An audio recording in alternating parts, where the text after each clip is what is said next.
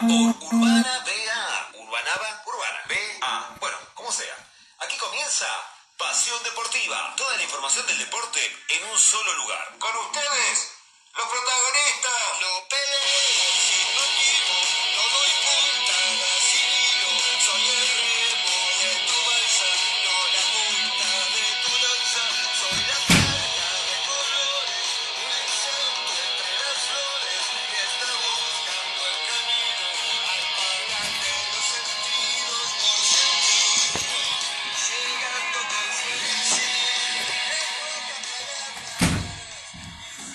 Buenas tardes, urbanos. ¿Cómo va esta cuarentena? ¿Cómo los trata?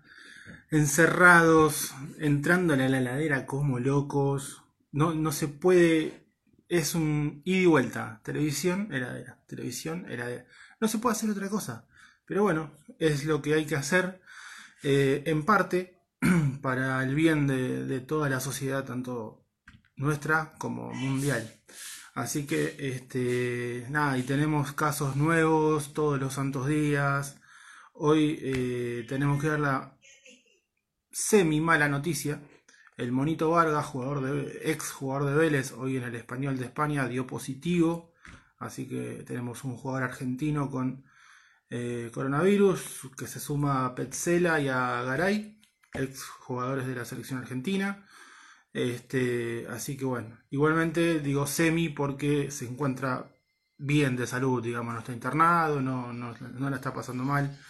Al igual que eh, y su novia Oriana Sabatini están tranquilamente en su casa, pero no deja de ser una mala noticia que tengan coronavirus. Bueno, eh, ya se están conectando los chicos, ya está Nacho, que en instantes va a estar hablándonos de tenis, está Giovanna, vamos a tener un audio de Juan David con los jugadores argentinos en Colombia, que hoy, obviamente, como no hay eh, Liga Águila, no hay fútbol en Colombia, nos va a estar trayendo algunos datos este, de jugadores y técnicos argentinos en Colombia.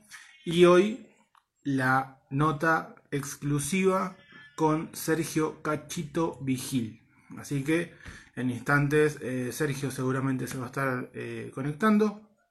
Le estuvimos ahí más o menos explicando cómo hacer porque creía que el hijo no estaba, así que estaba medio en duda. Pero nada, le pasamos todos los datos para que pueda conectarse sin problemas. Así que en un ratito nomás este, vamos a estar con la nota de Sergio Cachito Vigil. Bueno, eh, a ver, ¿qué hago? Dejo esto para después, le doy paso a Nacho. Sí, vamos a darle paso a Nacho. A ver cómo estás. Tiene Ignacio Lapenta con las novedades de la ATP, de todo el tenis. Así que ahí lo tenemos despejado fiel estilo. ¿Cómo estás, Nachito? ¿Cómo va? ¿Todo bien? Todo tranquilo. Eh, ¿Qué se cuenta? Y acá llevando la cuarentena, en casa, por suerte ya mudados, tranquilo. Bien, eso es una buena noticia. ¿Tenés para subir un poquito el volumen? Eh, hablo un poquito más fuerte, hablo un poco más fuerte, no te preocupes. Ahí está, ahí está, ahí está, ahí está. Bien, eh, contame qué es lo que pudiste recolectar de, de información. Y de tenis tenemos un poco, lo habíamos puesto en, en Twitter, de que Roland Garros se había mudado para, para septiembre, para después del US Open. Eh, el tema es que se cortó solo. O sea, Roland Garros hizo ponerle la de River con no presentarse, pero con el tema calendario. Dijo, yo acá me anoto, se anotó en septiembre, pero está la Labor Cup en ese momento. La Labor Cup, por si alguno no sabe, es un torneo que inventó Federer, donde juega Europa contra el resto del mundo. Es una exhibición, es una copa de exhibición, pero mucha Sí, guita. no de tener complicaciones. Sí, porque aparte el año pasado, los anteriores para Europa, por ejemplo, Federer, Nadal, Djokovic, eh, Dominic Thiem, eh, Del Potro iba a jugar las tres ediciones, las tres no llegó por lesión, jugó el Peque Schwarzman hace dos años, Eh, están los mejores ahí. Y el tema es que un, un Grand Slam técnicamente es más importante, pero pero si vos ya tenías contratos firmados con jugadores, los tenías apalabrados por tanta plata y todo, para jugar la, la Leiber, es como que una decisión unilateral va a cortar todo. Vamos a ver sí, trae problemas manejados, obviamente. Y vamos a ver qué pasa, vamos a ver qué pasa porque la ATP eh, puede llegar a ser demandada por perjudicar un gran slam. Eh, pero bueno, ¿viste cómo es esto? Hasta la semana pasada o hasta hace dos semanas, lo conveniente es que haya clases. Y un domingo y un lunes no hubo más clases. Eh, minuto a minuto, todo minuto a minuto. Entonces, decir que va a pasar de acá a un mes, ya te diría que es, es un montón. Imagínate hasta septiembre.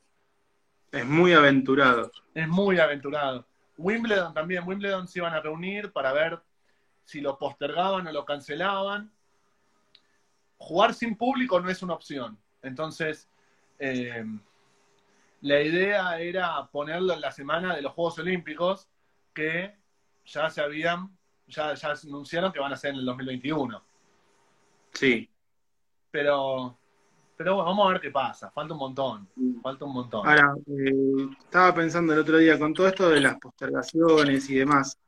El coronavirus pudo con lo que no pudo Federer, Djokovic y otros, que es evitar que Nadal gane los torneos de polvo de ladrillo, o por ahora tiene chance. Y por ahora no, hay que ver, porque si todo esto se reubica en otra temporada, eh, pensar que también se puede llegar a jugar bajo techo.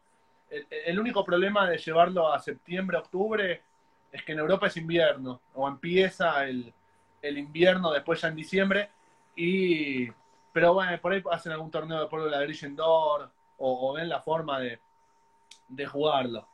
Eh, por ahora los tenistas están como nosotros, ¿viste? Están en casa, están barbudos, están cocinando, hacen ejercicio porque claramente eh, tienen una casa un poco más grande que la que podemos llegar a tener nosotros.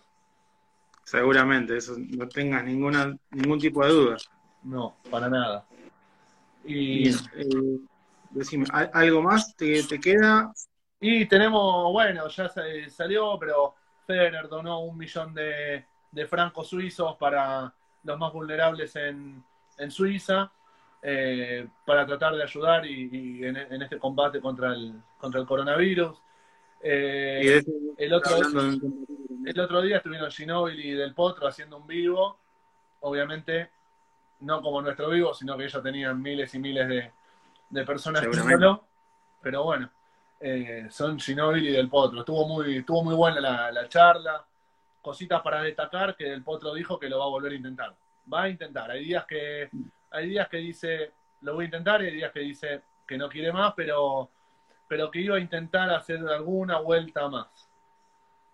Y sí, pasa que más allá de las reiteradas lesiones, no, no es un, a ver que se entienda lo que voy a decir, no es una persona normal en cuanto a su tamaño o a, sí, a, lo que mide, o sea, es un tipo muy alto, no, es un 1,80, 1,80 y pico, es muy alto, y para el deporte que practica, la verdad que las rodillas se perjudican demasiado. No, y aparte, convengamos, es un caso muy similar al de, al de Gago, si querés, en el fútbol. Eh, una persona que todo el tiempo está combatiendo contra las lesiones más que pensando en, en lo deportivo exclusivamente.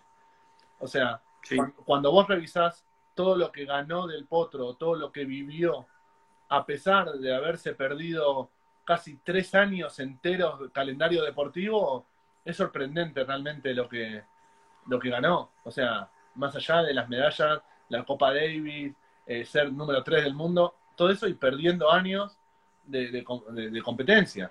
Lo mismo Gago.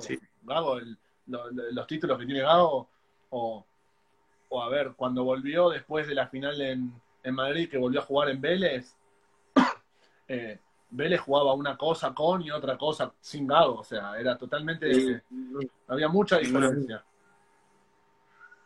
Sí, sí. Bueno, mientras tanto vamos saludando, eh, saludamos a, a, Matías, a Luli, a, a Yerezade, Karina, que es mi hermana, a Lu tenemos a, Juanjo, un compañero mío de volei, no sé si seguirá, compañero. Este, Mati, que es mi primo. Bien. Ah, Mati B87. Sí, hincha de Vélez. Bien, este, bien, empiezan a llegar solicitudes. Eh, bueno, ¿al- ¿algo más te queda?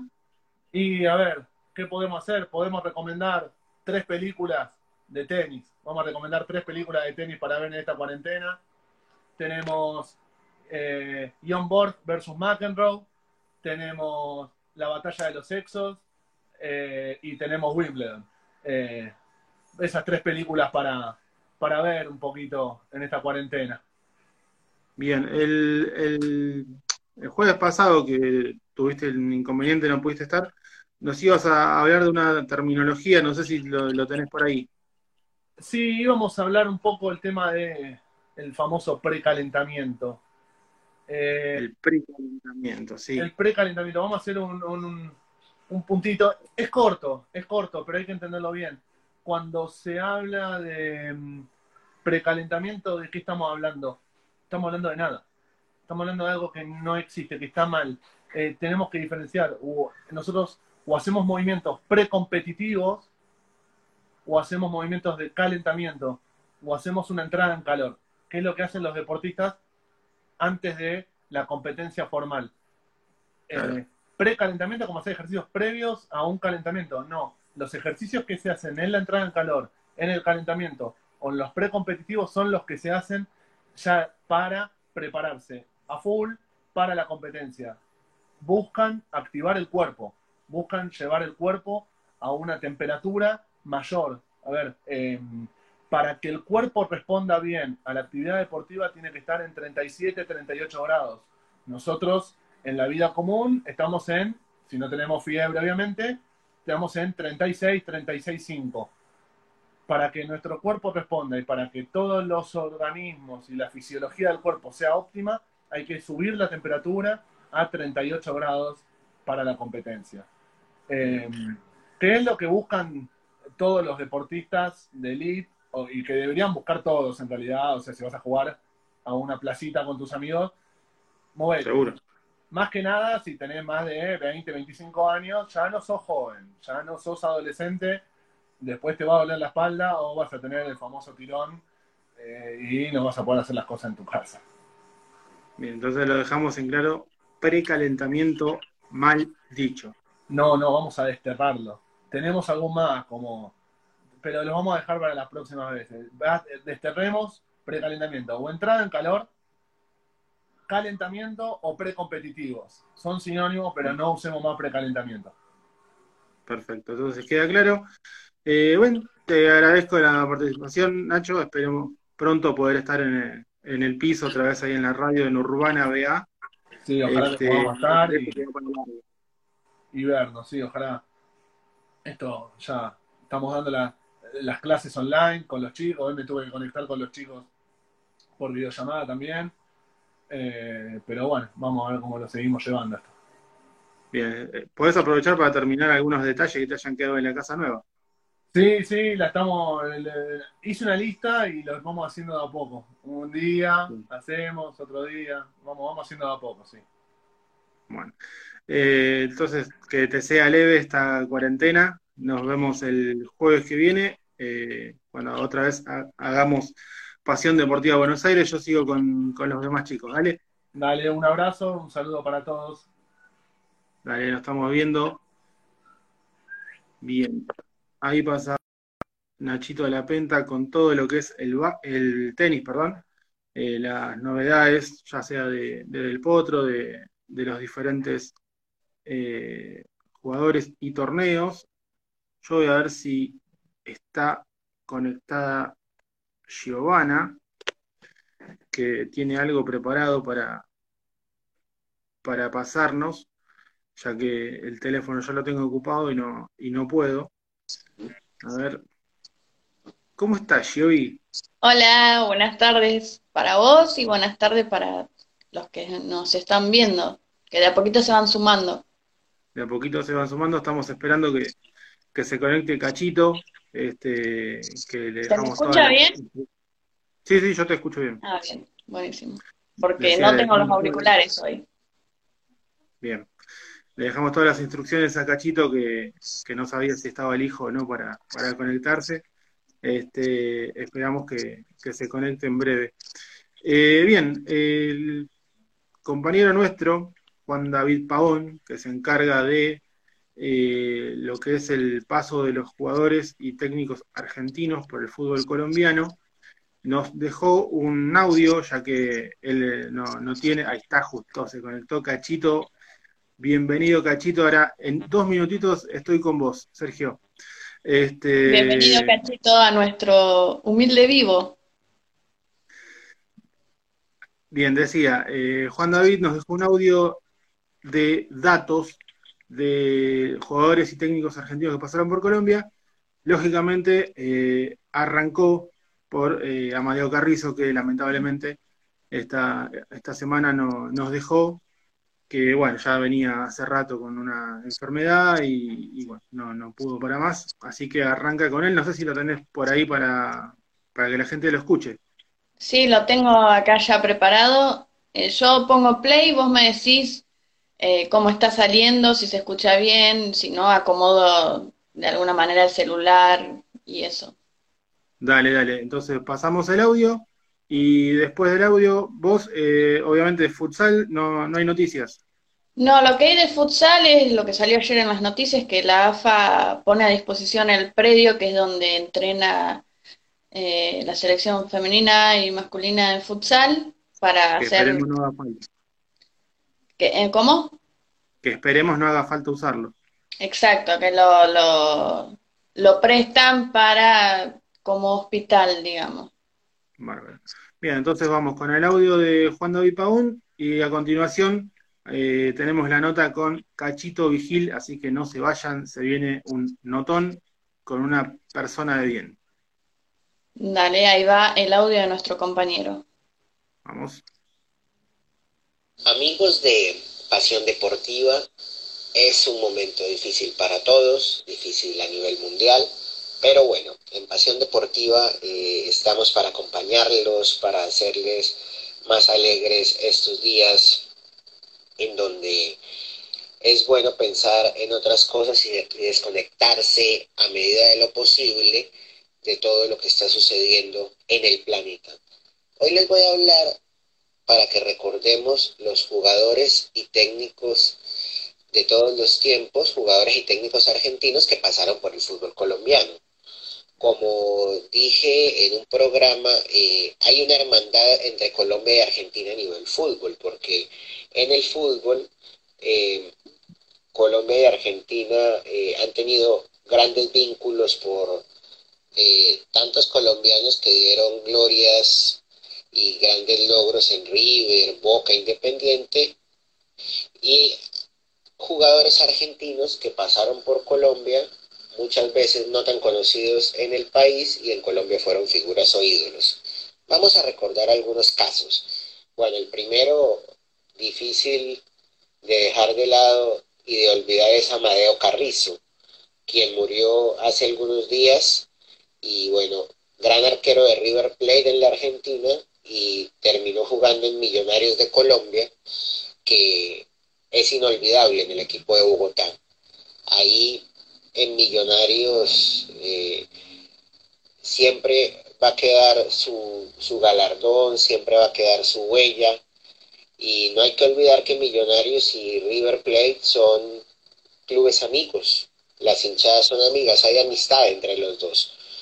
Vamos eh, también con Adolfo Pedernera, eh, que fue campeón con River y técnico de Millonarios de Bogotá, esto entre 1951 y 1953.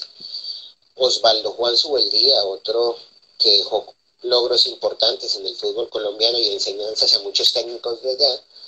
Eh, técnico en Nacional de Medellín en 1976 y campeón internacional con Estudiantes de La Plata. Además pasó por Vélez, Banfield, Boca y Atlanta Estamos también hablando y recordando a Miguel Ángel El Zurdo López, eh, exjugador de Estudiantes, Ferro, River Independiente, que fue campeón con Junior de Barranquilla en el 2004.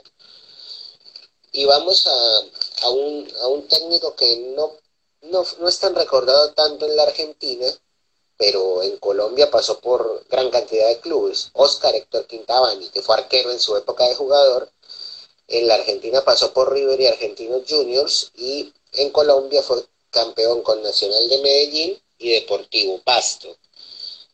En el caso de Gustavo Costas, ex Racing, campeón dos veces con Santa Fe de Bogotá en torneos locales y a nivel internacional ganó la Suruga Bank. Y el caso más reciente fue Miguel Ángel Russo, campeón con Millonarios en el 2017, que le dio el título número 15 a la institución bogotana. Bogotá, eh, le, le recuerdo a los oyentes, es la capital de Colombia. Vamos ahora a hablar de jugadores. Sergio Galván Rey es de Tucumán, Argentina. Es colombo-argentino, tiene doble nacionalidad y marcó 224 goles en su paso como jugador en varios clubes de Colombia como Caldas, Nacional, América y Santa Fe. Eh, tenemos también a Miguel Caneo, que fue goleador con el Boyacá Chico en el 2008, donde año en que fue campeón, marcó 27 goles. Caneo estuvo en Boca Juniors y en Quilmes, en el fútbol argentino. Tenemos a Germán Ezequiel Cano, eh, exjugador de Lanús, que en el Medellín fue goleador en 2012 y en 2018, y a Omar Pérez, eh, que pasó por Banfield y pasó por Boca y ganó varios títulos en Colombia con Santa Fe. Y uno de los casos más representativos, eh, el arquero de Casilda, Franco Armani, hoy en River Plate, que ganó 13 títulos con Nacional de Medellín, entre ellos la Copa Libertadores de 2016. Recordar es vivir, y más aún si son jugadores y técnicos argentinos, los mejores de todos los tiempos en el fútbol colombiano. Bueno, ahí pasaba nuestro compañero Juan David Pagón. Eh, rescaté algunos nombres, más allá del de Amadeo, obviamente. Sergio Galván Rey jugó en Once Caldas, Caneo jugó en Boca y eh, Omar Pérez también jugó en Boca. Si no me equivoco, se enfrentaron en la final de la Libertadores, que juegan Boca y Once Caldas. Eh, sí. Galván Rey la jugó seguro esa final. Eh, me parece que se enfrentaron este, entre ellos. Puede ser, probablemente. habría que, verificar el dato. Bueno, no se vayan que ya está conectado Cachito Vigil. Ya está conectado Cachito. Ahora eh, vamos a estar haciendo la, nota con, Sergio. Pueden hacernos preguntas ahí también en, el vivo, dejarnos preguntas que para hacérselas a, Cacho. Este, bueno, eh, no sé si tenés algo más, Jovi, si no voy con, con Sergio. Mm, no, por ahora no, nada más. Bien. Solamente eh, que, se cuiden todos, que traten de no salir, que se queden en su casa y si salen, eh, se limpian las manos con alcohol en gel, se lavan las manos bien y bueno, y cuidémonos entre todos. Sí, y las compras al lugar más cercano, no, no aprovechemos uno más lejos para salir a caminar un poquito más. El más cercano aunque salga un poquito más, quizás es conveniente ir a ese porque hoy la, plata no es en sí lo importante, sino la salud de cada uno. Exacto. Así que, bueno, yo te agradezco. Este, nada, después nosotros hacemos vivo en nuestras eh, cuentas personales. Dale. Dale, dale, un beso para vos, un beso para todos. Y quédense prendidos que ya viene la entrevista a Cachito Vigil. Dale, un beso para vos y para tu mamá. Dale, chao. Nos vemos. Bien, ya pasó Nachito, pasó Giovanna, pasó Juan David. Se viene la nota con Sergio Cachito Vigil, ex técnico de las Leonas, eh, obviamente de, hockey femenino, eh, actual técnico de eh, las Diablas, es la selección de hockey de Chile. Vamos a, tener algunas preguntas para, para, Sergio. Nos pueden hacer ustedes, repito, también acá en el vivo, dejarnos por escrito y se las transmitimos. Mientras tanto, mientras que Cachito se va sentando y, se va conectando, este, voy con algunas informaciones. Estábamos diciendo que eh, el Monito Vargas, ex jugador de Vélez, hoy en español dio positivo de coronavirus. También, eh, también dio positivo el jugador belga Felaini. Eh, así que bueno, tenemos dos casos nuevos en el fútbol. Eh, ¿Y qué más? Eh, Nacho nos decía de Federer que donó un millón de francos suizos. Hay otro, hay un montón de famosos que están donando dinero. por ejemplo, Nadal y Paul Gasol.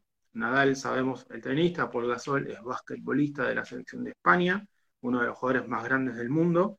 Iniciaron una campaña que se llama Cruz Roja Responde, en la que eh, convocaron a todos los deportistas españoles y eh, con lo que están juntando le dan de comer a 1.350.000 personas. Algo realmente muy valedero. El italiano Canavaro eh, donó 30.000 barbijos al Hospital Napolitano. Messi un millón de euros al Hospital de Clínicas de Barcelona. la verdad que son infinito los casos de los eh, famosos eh, deportistas que donaron dinero o, hicieron algún aporte por el tema del coronavirus. Algo que eh, por ahí no es tan este, importante en cuanto a donación, sino que es un gesto. El Club Peñarol de fútbol en Uruguay modificó su escudo momentáneamente. para el que no lo conoce, Peñarol en la parte de arriba de su escudo tiene un montón de estrellas que hacen referencia a cada uno de sus campeonatos y eh, con el lema Todos somos uno, modificó su escudo con una sola estrella. O sea, la verdad es un lindo gesto, más allá de que por ahí no sirve de tanto, es un, es un lindo gesto para, destacar. Eh, bueno, y me quedo con eh, dos datos para después de la nota con Cachito. A ver si estás, Cachito, por ahí. Vamos a ver si estás. A ver si estás. Ahí está. Estamos conectando con Cachito. Tiene que dar aceptar. Ahí está. ¿Cómo estás, Cachito? Muy bien, Alejandro, muy bien. Bueno, muy contento de ser invitado en tu programa y bueno, preparado eh, para disfrutar de una charla profunda. Me, alegro mucho que, la verdad, yo te, conocí personalmente en diciembre en un seminario, este, no vamos a decir dónde, no sé, es algo que vos quieras, este, y la verdad que siempre fue una cuestión de admirarte más que nada por tu persona, más que por los logros, y la verdad que no me equivoqué en absoluto. Ayer estaba mirando entrevistas que te hicieron para poder sacar preguntas o algún concepto y demás. Y después hablaba con Giovanna, que recién estuvo, y le digo, la verdad, te dan ganas de que sea tu hermano, tu tío, tu papá. Eh, es una persona que es increíble los valores. La verdad es para felicitar. Bueno, muchísimas gracias Alejandro eh, por tu generosidad hacia mi persona. Y, por favor. bueno, aquí, eh, aquí estamos en este en estos días complejos. Complejos, sí, la verdad que, muy complejo. Bueno, me parece que la gente te conocen demasiado porque teníamos siete personas conectadas, ya estamos en 55 en nada, en menos de un minuto, pero no, no está de más recordar que eh, con las Leonas ganaste plata y bronce en los Juegos Olímpicos, el oro en la Copa del Mundo de 2002, en el Champions Trophy tuviste las tres medallas, y en los Juegos Panamericanos el oro este, en 1999, algo que eh, valora aún más lo, que te decía recién de, la persona que sos. Eh, ya que estábamos eh, hablando de las leonas, me decían, ayer yo le pedí a los chicos que me pasen preguntas porque este, al no poder tenerlos ahora en vivo y que no te puedan preguntar como si estaríamos en la radio, le digo, déjenme sus preguntas, así se las hago yo. Me decían, ¿qué fue para vos eh, haber dirigido a las Leonas? Bueno, para mí haber dirigido a las Leonas fue una bisagra en mi vida. Fue un antes y un después.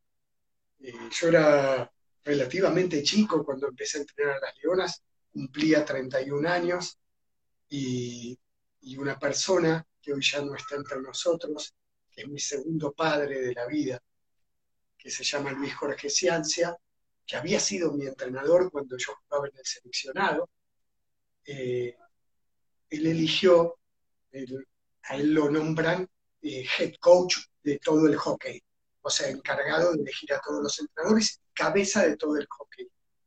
Y yo todavía jugaba, era jugador, y en ese momento estaba entrenando el Club Ciudad de Buenos Aires, y de mujeres, ¿no? Un hermoso desafío. Y él me llama un día y me dice, Cachito, eh, sentate porque te voy a hacer una pregunta y no quiero que te desmayes. Bueno, ¿te gustaría ser técnico de la selección eh, de damas de hockey adultas? En ese momento eh, no, todavía no eran leonas. Después ocurrió eso, ¿sí? que tuve la suerte de, justo estar en, esa etapa. Y, yo le digo, ¿cómo? Me dice, sí, eh, si yo soy head coach, que prácticamente ya estoy confirmado, eh, quiero que vos seas el técnico de la selección femenina de hockey. ¿Qué te parece? Y me acuerdo que en ese momento lo primero que le dije, está buenísimo, pero yo soy entrenador de Ciudad de Buenos Aires. Eh, hacía, y se iba a ser el cuarto año en Ciudad de Buenos Aires. Habíamos empezado siendo un equipo muy chiquitito, muy chico de edad, le decían el jardín de infantes, y fuimos pasando del cuarto puesto al tercero, del tercero al segundo, y, en ese momento, ese año, me estaba preparando para soñar con ser campeones, que era mi club, Ciudad de Buenos Aires. Yo, no puedo, Luis, eh, estoy con Ciudad de Buenos Aires. Y él agarra y me dice, ¿estás loco? Me dice, ¿te das cuenta de lo que te estoy ofreciendo? Sí, te estoy ofreciendo que seas el, el entrenador de la selección argentina. Y bueno, a partir de ahí seguimos hablando. Yo dije, pero ¿cómo hago? Estoy... Y bueno, a partir de ahí eh, se dieron unas cuantas reuniones y, yo le pregunté por qué me había elegido, porque en ese momento se decía, Cachito va a ser el entrenador de, la selección, Cachito es, es muy joven, él es un formador de grupos, ¿qué ganó Cachito? Y la verdad que tenían razón, porque hasta ese momento yo había dirigido al Club Los Cedros, había dirigido en Italia y después el Club Ciudad de Buenos Aires. Y, con todos los equipos habíamos formado grandes equipos, pero no me había tocado salir campeón. Es más, los equipos salieron campeones después eh, que yo terminé el ciclo, al año siguiente. Yo le dije, pero, pero por, por, ¿por qué me elegiste? Y me dice, si yo no gané nada? Y me dijo, ¿no ganaste nada? ¿Qué es ganar? Me preguntó. Quédate pensando qué es ganar.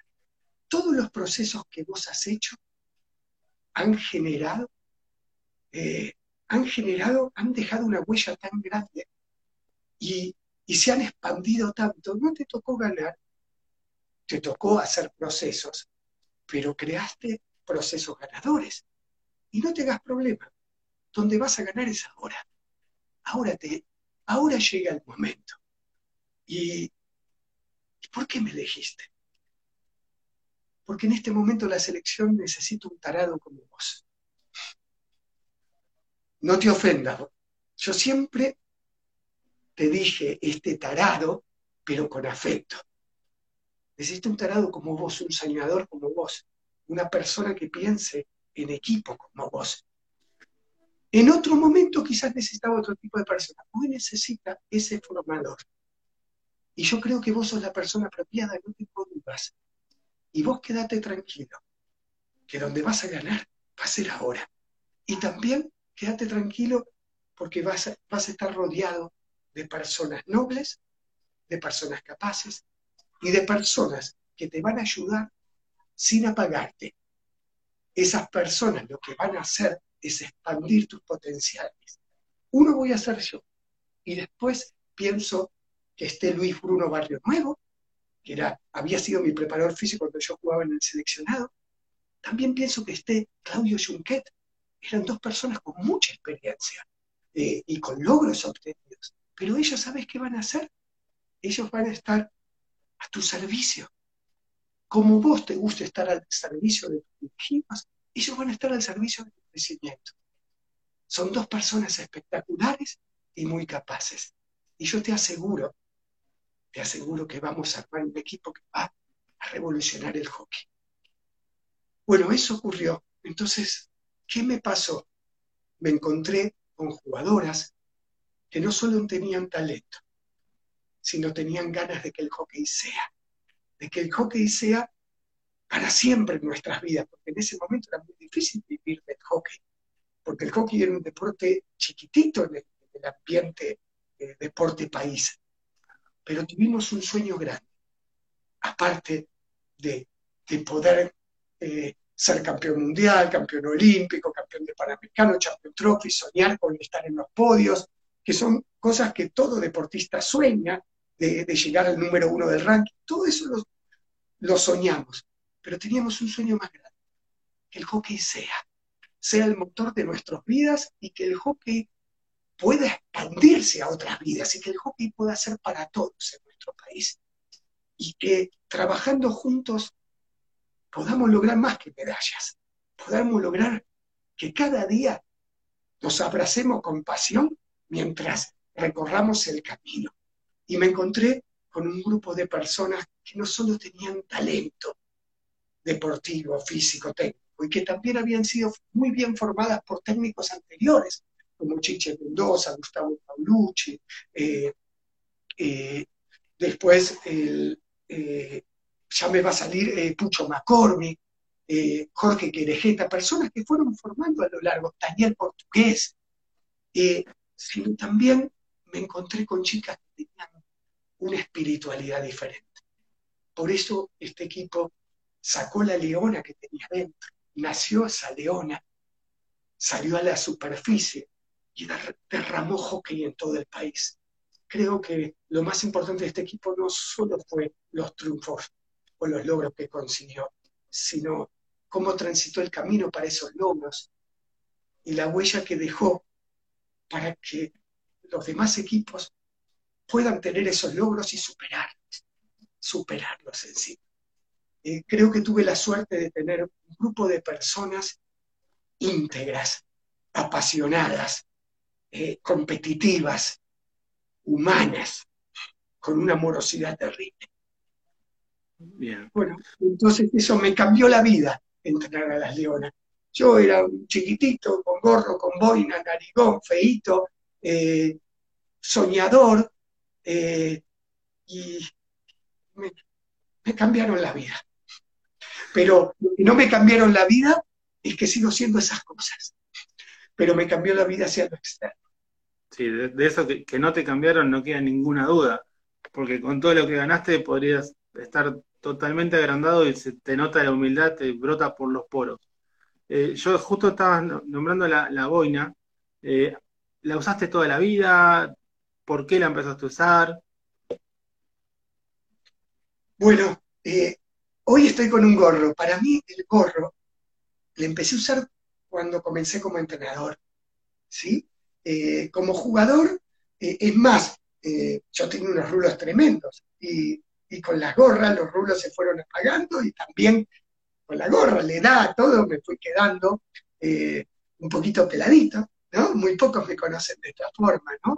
Y, eh, no es, eh, y muy pocos me conocen de esta forma y a veces cuando me saco la gorra o la boina me dicen, estás desnudo. y, eso me, me, no me había dado cuenta. Pero la gorra y la boina es la fundamental, es la funda de la mente. Y a mí me pasaba que antes de empezar un entrenamiento, siempre me gustó mucho planificar, desde muy chico, cuando era jugador, cuando era muy chiquitito, hacía entrenamiento, metodologías, iba a ver a los entrenadores entrenar, me acuerdo cuando iba a ver a Menotti, eh, cuando iba a ver eh, que yo era era muy chico y, me encantaba ver los conceptos que tenía Menotti en ese momento. Después hubo un sinfín de entrenadores que, me cautivaron, pero ¿qué pasaba? Cuando empecé a ser entrenador, tenía la carpetita de hockey, los cuadernos, y algo para mí era lo último del entrenador, ponerme la gorra. Era la funda de la mente. ponerme la gorra y salir a la cancha con la gorra, a mí me significaba mucho. No tuve, no tengo cábalas, es más, mi cábala es cambiarla, porque para mí la vida es un constante cambio. Pero sí, la gorra, y no tiene que ser la misma nada, pero para mí hay algo, un ritual que es la gorra, la funda de la mente. Si no, es como que me falta algo como entrenador.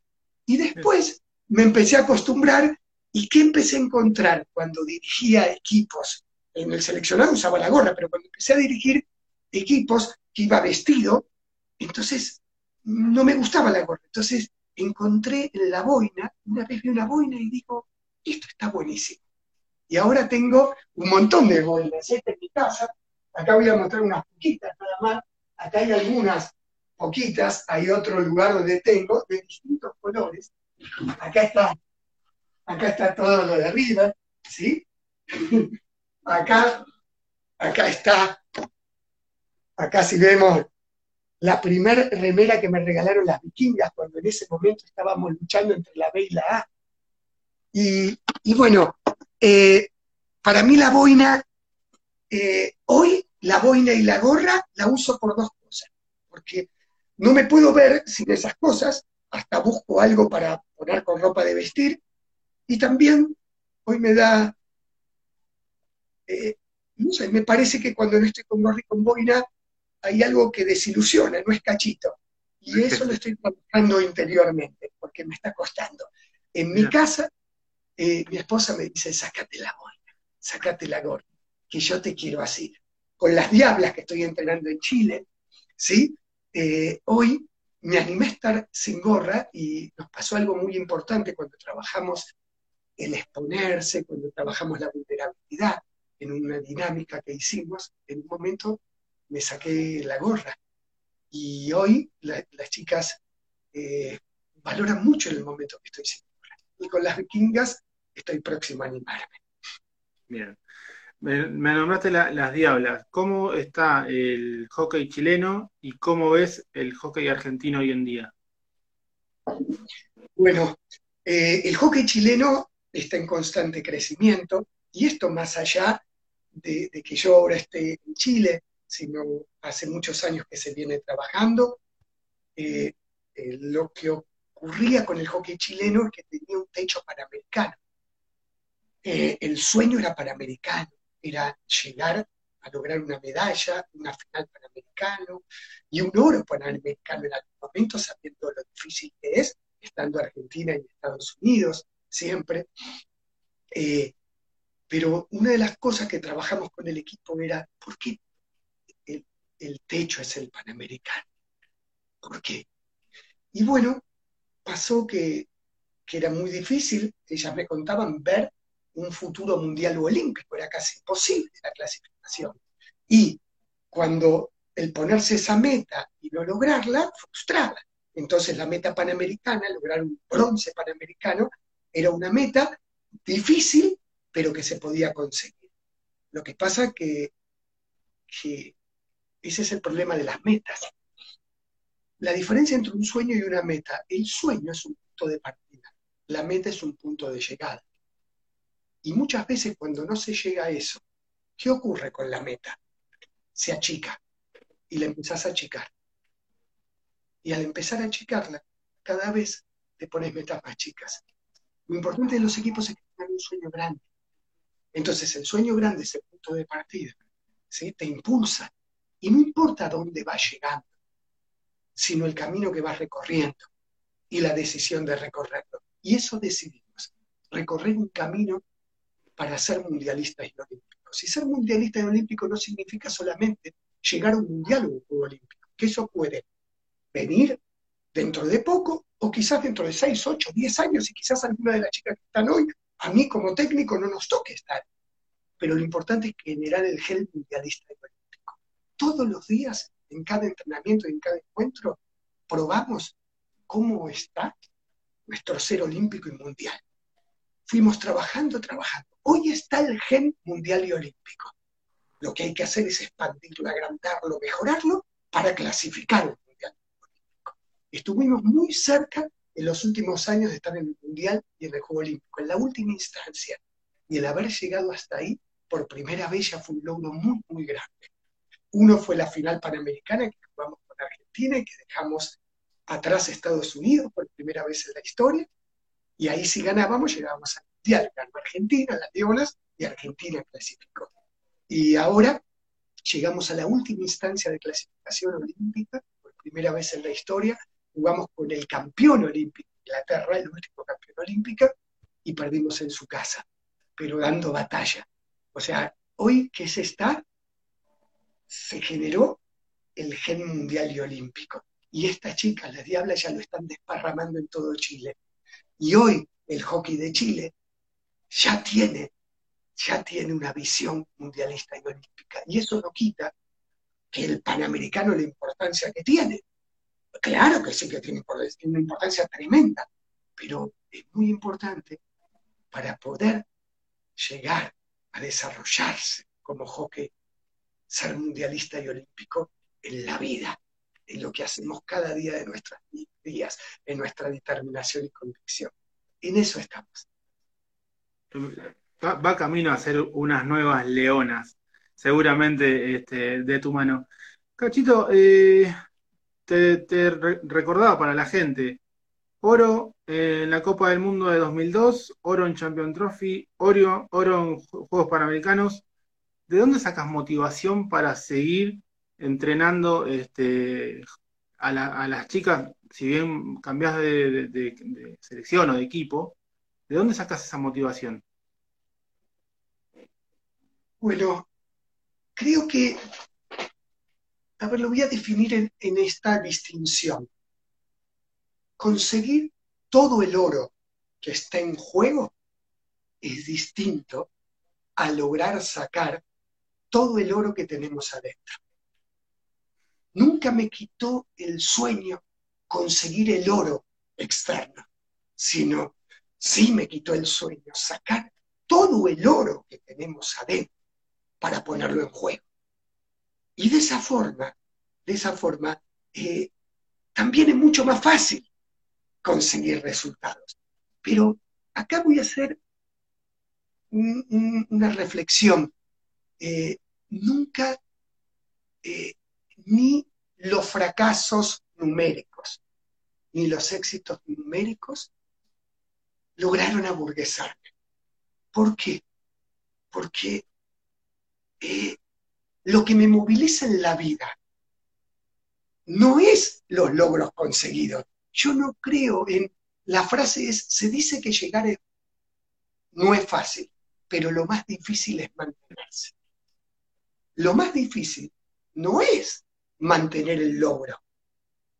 Lo más difícil que tiene que ver con esa frase es mantener los valores, la convicción, la pasión, el trabajo, el hambre que te hizo conseguir esos logros. Lo que hay que mantener es esa pasión, ese desafío, esas ganas de todos los días estar siendo un poquito mejor que el día anterior. Y no eso, el conseguir siete títulos del mundo, no es que te lo garantizo, no. Muchas veces vos podés conseguir siete títulos del mundo porque los rivales son muy flojos, o muchas veces no los conseguís porque los rivales son muy buenos. Por eso hay una diferencia entre el número uno y el mejor. El problema que hoy, generalmente cuando no hay competidores atrás, cuando no hay un competidor, el segundo, el tercero y el cuarto, no es un gran competidor, es como que parece que hay una desmotivación. Y eso es un gran error, porque la motivación no tiene que estar por los que están segundo, tercero, cuarto, quinto. O es una gran motivación si vos estás séptimo en el ranking y el número uno es Federer. No, por eso hay una diferencia entre los números uno y los mejores. A los números uno los sustentan los resultados numéricos. Y hoy todo el mundo quiere ser el número uno, porque parece que al número uno no se lo discute. Sí, es verdad. El que salió campeón no se lo discute. En el número uno es campeón. Es campeón. Después, como arribó, todo es otra cosa, pero nadie lo discute. Entonces, ¿qué pasa cuando alguien llega al número uno? Quiere conservar qué cosa? El número uno. ¿Por qué? Porque mientras el número uno siente que es. Hoy pensamos que si lo logramos somos, si no lo logramos no lo somos. Entonces, ¿qué queremos conservar? El número uno. El número uno. El número uno. Si lo perdemos, somos capaces de matar eso.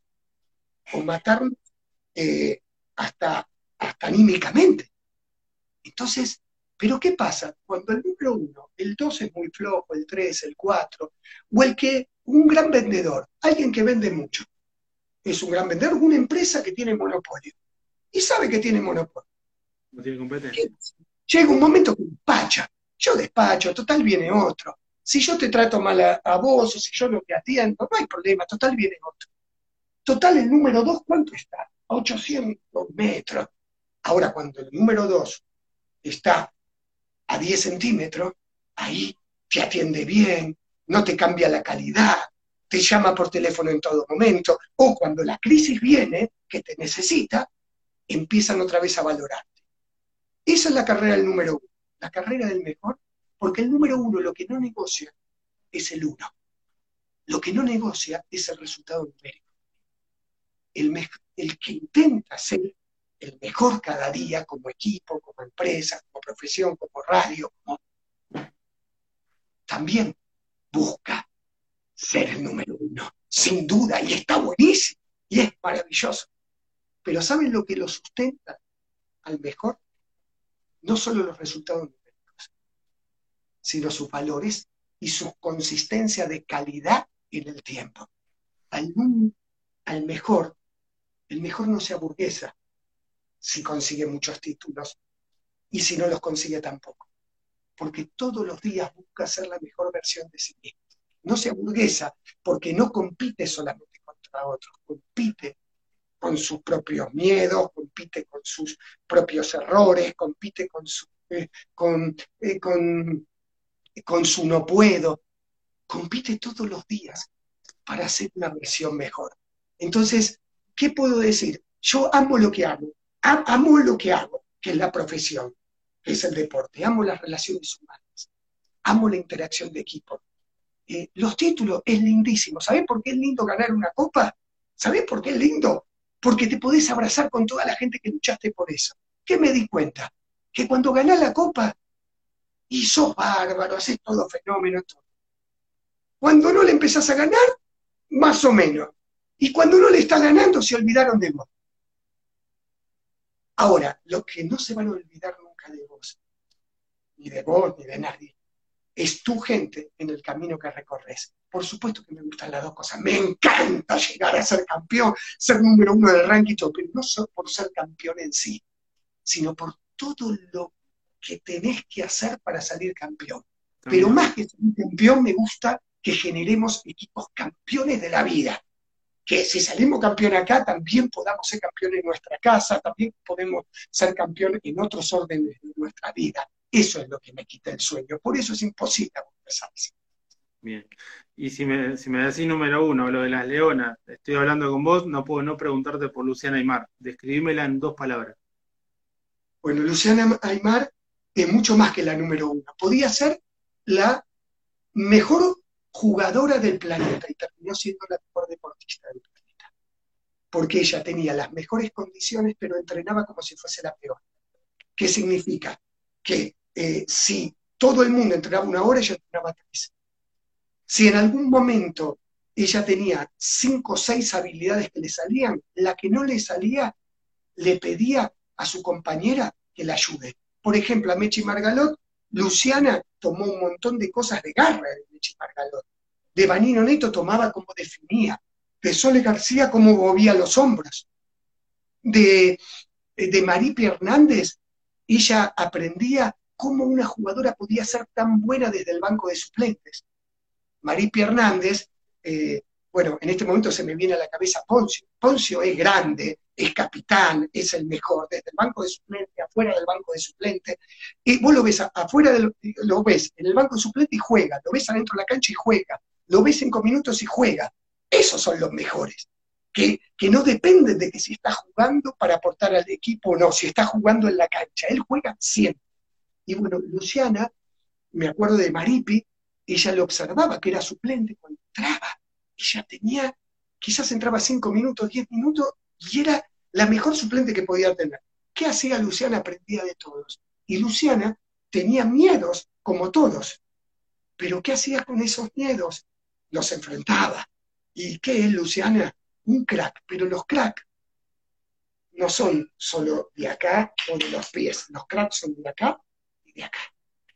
Y hoy es una persona amiga y que quiero con toda mi alma. Bien. Este, hay un, hay un gesto que, vos tuviste que repercutió por todos lados, que eh, es lo que, más allá de tus logros, lo que te define como persona, todo lo que yo decía recién, y lo que está diciendo la gente en los comentarios, todos coinciden con, tu forma de ser, que sos un grande, que genio cachito, todas cosas lindas de, tu persona. Hay un test match con eh, Alemania, si no me equivoco, que eh, la umpire no le cobra un gol y vos decís, sí, sí, dáselo, es gol. Creo que todos los que estamos en el vivo recordamos aquella jugada. ¿Volverías a hacerlo? Eh, bueno, qué interesante, ¿no? Porque primero que eso fue una bisagra en mi vida también, esa situación. Pero para mí fue una bisagra de nuestro equipo. Nuestro equipo era muy competitivo. Eh, a mí me gusta hacer entrenamientos metodológicamente encadenados, pero todos con un nivel de alta competencia contra uno mismo, contra el compañero, ir cambiando los niveles de competencia para que en el mismo entrenamiento vos puedas ganar, perder, porque pienso que fracasar es no entender que en el juego de la vida se puede ganar y perder, que ambas posibilidades existen. Entonces eso que entrenar. Y bueno, el equipo de la Leones es súper competitivo y, bueno, se hacían trampa la chica para ganar, pero la trampa, la trampa nuestra, la de, las de esa picardía, ¿no? llegó un momento que, se peleaban, se peleaban bien. Cuando un equipo se pelea, que decir que está vivo. Eh, después estaba todo bien, pero se peleaba. Y en un momento dije, yo ahora voy a tocar el silbato. Y cuando, cuando, cuando toque el silbato no voy a marcar si es para allá ni para allá, ni voy a tener tarjetas amarillas, ni rojas, nada. Simplemente toco el silbato. Ustedes se tienen que poner de acuerdo para dónde hay que cobrar. Me acuerdo que tocaba el silbato y no decía nada, y se empezaban a discutir. Y claro, el juego se la pasaban discutiendo, jugaban muy poco. Cuando terminó, me dijeron, Cachito, no, cobra vos, decís, porque si no, no jugamos nada. Eh, no, no, los ejercicios se paran. Que se paren, es su problema. Yo toco el silbato. Si ustedes se ponen de acuerdo y donde fue la infracción lo hacen, podemos jugar más rápido todavía. Y eso era para entrenar también, no protestarle al árbitro, que cuando hay una infracción inmediatamente tener una transición, reposición defensiva, un montón de cosas que se entrenan. Bueno, fuimos entrenando un mes eso, hasta que yo tocaba el silbato y no tenía que marcar nada. Digo, ¿ven? La honestidad en sí mismo. ¿Qué es la honestidad en sí mismo? Es un discurso. La honestidad más grande es que no perdamos un segundo de nuestra vida por hacer trampa, porque perdemos la posibilidad de jugar y de crecer. Bueno, vino el partido con Alemania. Habíamos ganado, creo que veníamos con 20, 22 partidos invictos. Y veníamos ganando la serie con Alemania 3 eh, a 0. Y era el último partido. Y en ese partido hay un corner corto, tira Alemania, grita gol. Y el árbitro se salía del fondo. Nuestras jugadoras inmediatamente se ponen para hacer el contragolpe. Algo pasó ahí raro porque se quedaron protestando tres jugadoras alemanas y dos chicas que estaban en el arco, que en ese momento era la arquera Paula Bukowski y, y em, Pacho Ferrari, casualmente Pacho Ferrari una de las más tramposas, y se quedan, el equipo nuestro ataca, Alemania defiende, pero se quedan tres alemanas y dos argentinas como hablando. Entonces yo les grito, ¿fue gol o no fue gol? Le grito a las chicas, ¿fue gol o no fue gol? Y Pacho Ferrari, la que era más tramposa, me hace, Sí. Y entonces ahí lo que me salió es entrar dentro de la cancha. ¿Por qué? Porque cuando nosotros jugamos esos partidos de ejercicios, de entrenamiento, y yo cobraba, ellas decían si era para un lado o para el otro. Cuando ella me dijo que fue gol, ¿qué hice? Entré a la cancha y le dije al árbitro, cobre gol.